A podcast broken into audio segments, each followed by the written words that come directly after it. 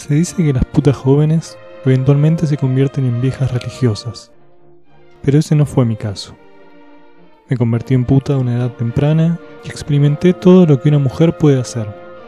En la cama, en sillas, sobre mesas, sobre bancos, de pie, contra las paredes, recostada en la hierba, en pasillos oscuros, en dormitorios privados, en trenes de ferrocarril, en casas de hospedaje, en la cárcel. De hecho, en todos los lugares imaginables donde fue posible. Pero no me arrepiento. Ya llevo años. El placer que me proporciona el sexo está desapareciendo rápidamente. Soy rica, pero desvaída y a menudo estoy muy sola. Sin embargo, nunca se me ocurre hacer penitencia. Mi escape de la miseria y el trabajo penoso se lo debo por completo a mi cuerpo sano. Sin mi experiencia juvenil y los primeros despertares de la pasión sexual, sin duda habría sucumbido como muchos de mis compañeros de juego en la casa de los pobres, habría muerto como esclavo en algún hogar. No sucumbí a ninguno de estos.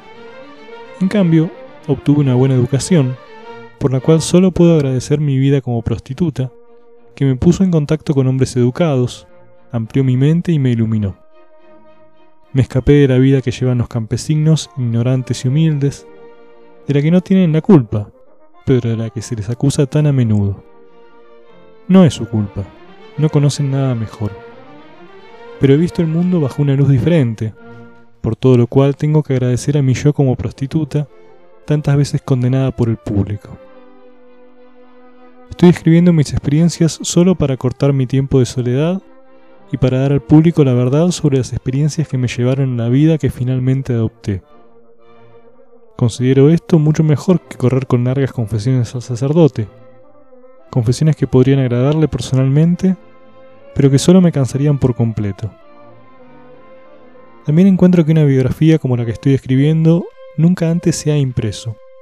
Los libros que he leído no cuentan ninguno de los hechos absolutos tal como ocurre realmente. Siento que estoy haciendo un buen acto al exponer las acciones de nuestros llamados hombres ricos y refinados, que nos atraen a las niñas pobres a todo tipo de actos vergonzosos y pecaminosos. Y al describir las impresiones de una niña que ha tenido la experiencia real que he tenido, y para narrar los hechos reales como ocurren con tanta frecuencia. Y ahora, para empezar...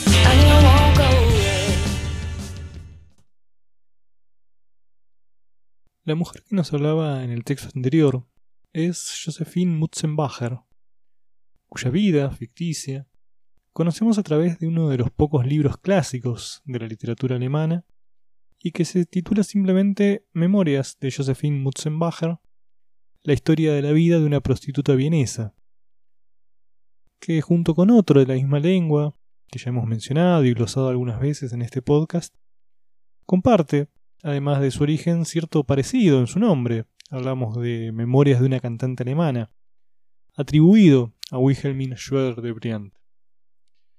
Diremos que el breve fragmento que hemos leído sirve también como prefacio al relato. Las memorias de Josephine Mutzenbacher y las memorias de una cantante alemana poseen otra característica en común que comparten con muchas obras clásicas de la literatura erótica como Autobiografía de una pulga, Novela de la lujuria, Las memorias de una princesa rusa y otros.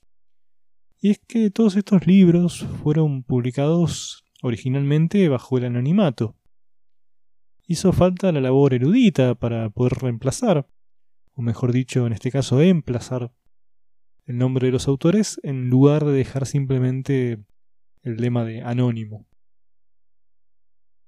Hemos mencionado en el episodio dedicado a las memorias algunas de las razones por las que esto ocurría. Escribir literatura, o mejor dicho quizás publicar literatura, no siempre fue una actividad al alcance de todas las clases sociales o económicas. Esa frase de Walsh de que las paredes son la imprenta de los pueblos tiene mucho de razón, al menos seguro en lo que se refiere a la literatura erótica, y más en particular, si se me permite el chascarrillo, si hablamos de las paredes de los baños. Pero concentrándonos siempre en la literatura que nos convoca, la posibilidad de publicar literatura erótica tampoco era muy abierta para nadie salvo algunos pocos privilegiados o aquellos que a la sazón se encontraran en tierras especialmente permisivas en cuanto a las letras. No era este el caso de los países bajo la influencia alemana y su puritanismo. Quizás por eso no solo son escasos los libros eróticos clásicos conocidos en esa lengua, sino que también comparten esa característica de ser publicados en forma anónima. ¿Qué es lo que estaba en juego? Bueno, por supuesto, el honor y la honra de quienes los escribían, que no querían ser señalados por la alta sociedad como sus autores, aunque muy generalmente fueran los mismos que consumían, y no sin el correspondiente deleite de esta literatura. Pero había más que la posibilidad del ostracismo social. Estaba además el riesgo palmario de la cárcel. Y esto, como lo vimos en el caso de Fanny Hill, alcanzaba no solamente a sus autores, sino también a sus editores e incluso a aquellos que únicamente imprimían los libros. Hoy la tecnología ha permitido otra forma de anonimato donde proliferan relatos de mayor o menor extensión y también de mayor o menor calidad artística, publicados en plataformas bajo nombres de usuarios y fotos más bien oscuras, o fuera de cuadro que al igual que los clásicos, nos dejan el misterio de quién habrá detrás de esas palabras. ¿Por qué el anonimato si la censura ya no tiene la misma fuerza ni el mismo imperio su ley? Bien, mm, las razones harían bien en darlas los propios autores. Desde aquí no puedo más que lucubrar al respecto, imaginando compromisos familiares, sociales, laborales o hasta religiosos, que hacen que el anonimato sea la forma escogida para la difusión de los escritos. Quizá, por otro lado, estas personas no quieren que queden demasiado expuestas sus propias fantasías eróticas al plasmarse no ya en el papel, sino más bien en la pantalla. Puede que toda esa producción no sea más que juego y que, como decía Havelock Ellis, a fin de aflojar en parte los tensos lazos de las convenciones sociales, la literatura erótica sea tan necesaria para los adultos como los cuentos de fantasía para los niños. Cada uno tendrá sus muy válidos motivos. Esta misma tecnología permite, sin embargo, cierto reconocimiento, cierta retroalimentación con el público lector. Es una especie de anonimato no tan estricto. La obra sigue allí, al alcance y al cuidado de su autor, o autora, por supuesto. Lo cierto es que todavía no me he adentrado en estas nuevas modalidades de distribución de literatura erótica. Y quizás si alguno de mis oyentes me quisieran dejar algunas buenas recomendaciones, podríamos empezar a recorrer ese camino también.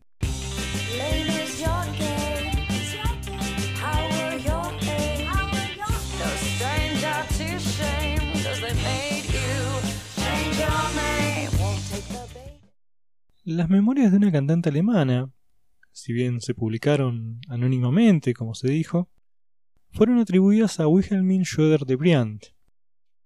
Que ella haya sido su verdadera autora, y lo que es más, que lo que se relata en ese libro haya tenido relación alguna con la vida pretendida de esta persona, está puesto en duda. Y son varias y de considerable autoridad las voces que advierten que debe atribuirse la invención de este relato a su primer editor en Alemania, August Linz, aunque también el que el libro abunde en detalles particularmente femeninos hacen intuir como mínimo la colaboración de una mujer. Muy diferente, en cambio, es la historia de Memorias de Josephine Mutzenbacher, que trata sobre un personaje completamente ficticio. Este libro sí fue durante muchos años un verdadero anónimo. Comentemos primero el argumento general y luego hablaremos sobre la adjudicación de su autoría. El libro comienza con una Josephine Mutzenbacher ya entrada en años, que nos leía o que nos contaba esa vida que leímos al principio. 50 sumaba al momento en que empieza a relatarnos su vida sexual. Pero el relato abarca desde los 5 hasta los 13 años, edad en la que se convierte finalmente en prostituta de profesión.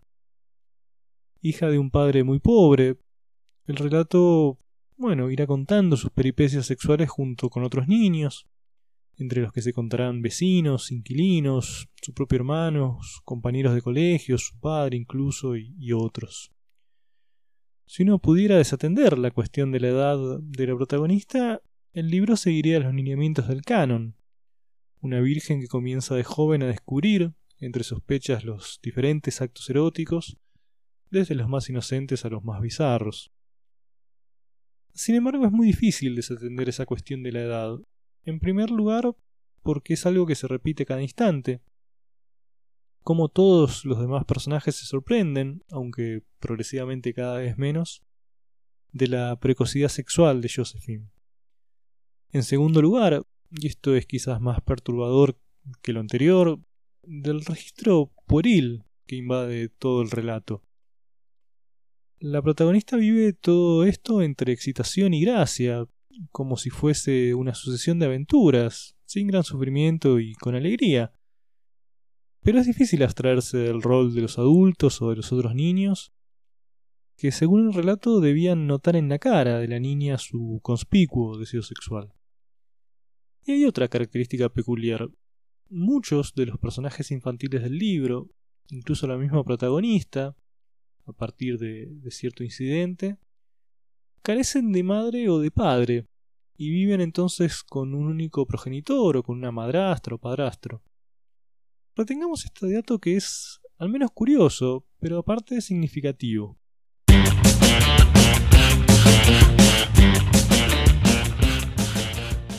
Más allá de los aspectos literarios, el libro tiene algunas otras características que lo vuelven interesante, pero ya como material más bien lingüístico o histórico.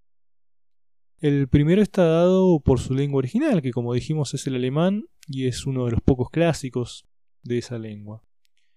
El segundo está en los usos de los modismos populares vieneses de principio del siglo XX, del que al parecer tampoco se cuentan demasiados registros. Fue esto lo que comenzó a poner a los filólogos en la pista sobre los posibles autores del libro. Pero contemos un poco más primero. Como hemos mencionado, el libro se publicó como anónimo, aunque en las distintas ediciones tuvo variaciones. Por ejemplo, en el original existe una nota del editor al inicio que brindaría algunos datos supuestos sobre la vida de Josephine Mutzenbacher y que en algunas ediciones, sin embargo, no aparece. En la edición de la colección La Sonrisa Vertical, que es la colección señera en castellano, la nota está. Pero sin embargo, en el libro figura la misma Josephine como la autora, cuando está comprobado que es un personaje ficticio. Como decíamos, el lenguaje bajo de la Viena de principios del siglo XX puso a los estudiosos sobre la pista de dos posibles autores, o Arthur Schnitzler o Felix Salten. Arthur Schnitzler era un médico que escribió algunas obras eróticas.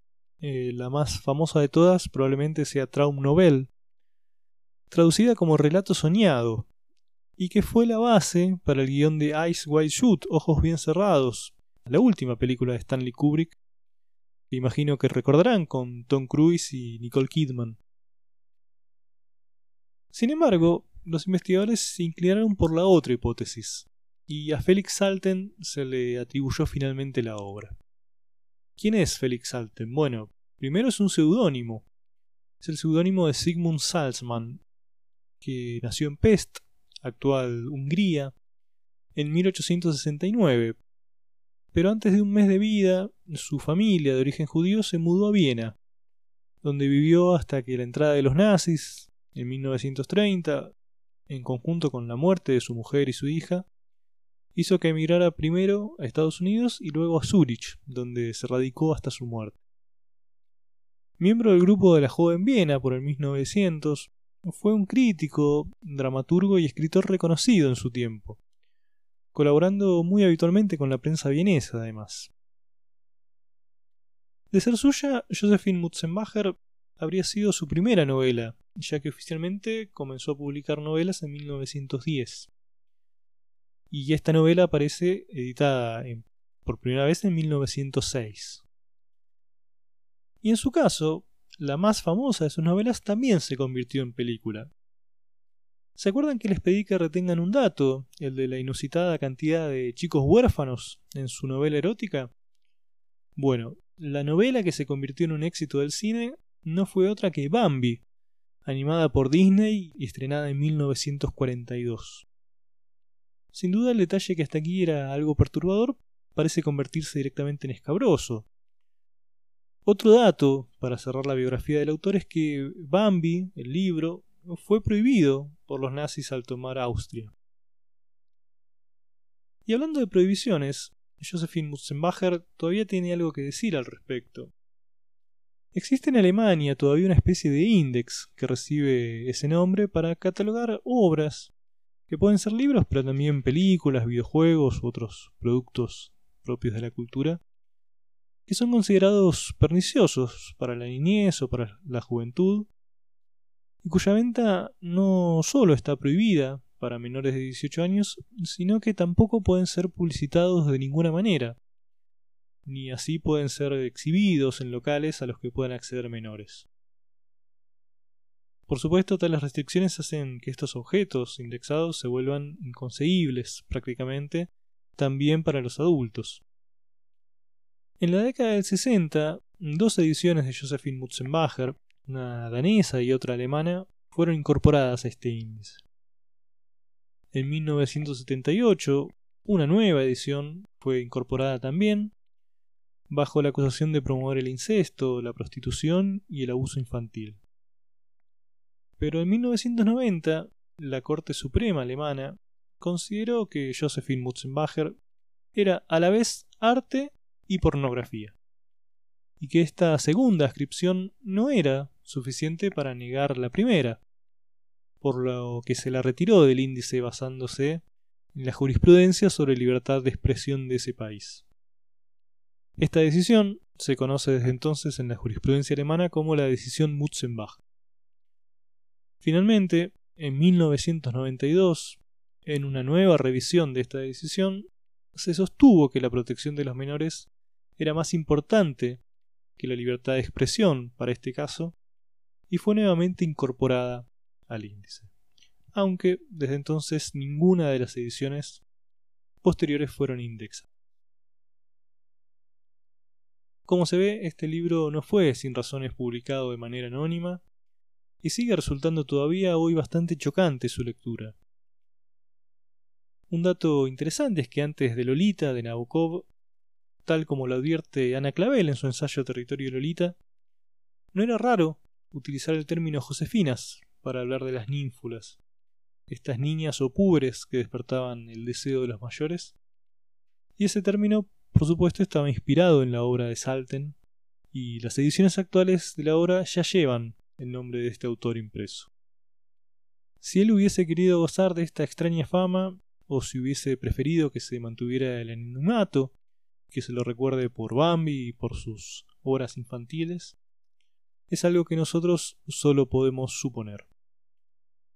Por hoy nos toca abandonar este nuevo episodio y esperamos reencontrarnos a partir de ahora dentro de 15 días. Muchas gracias.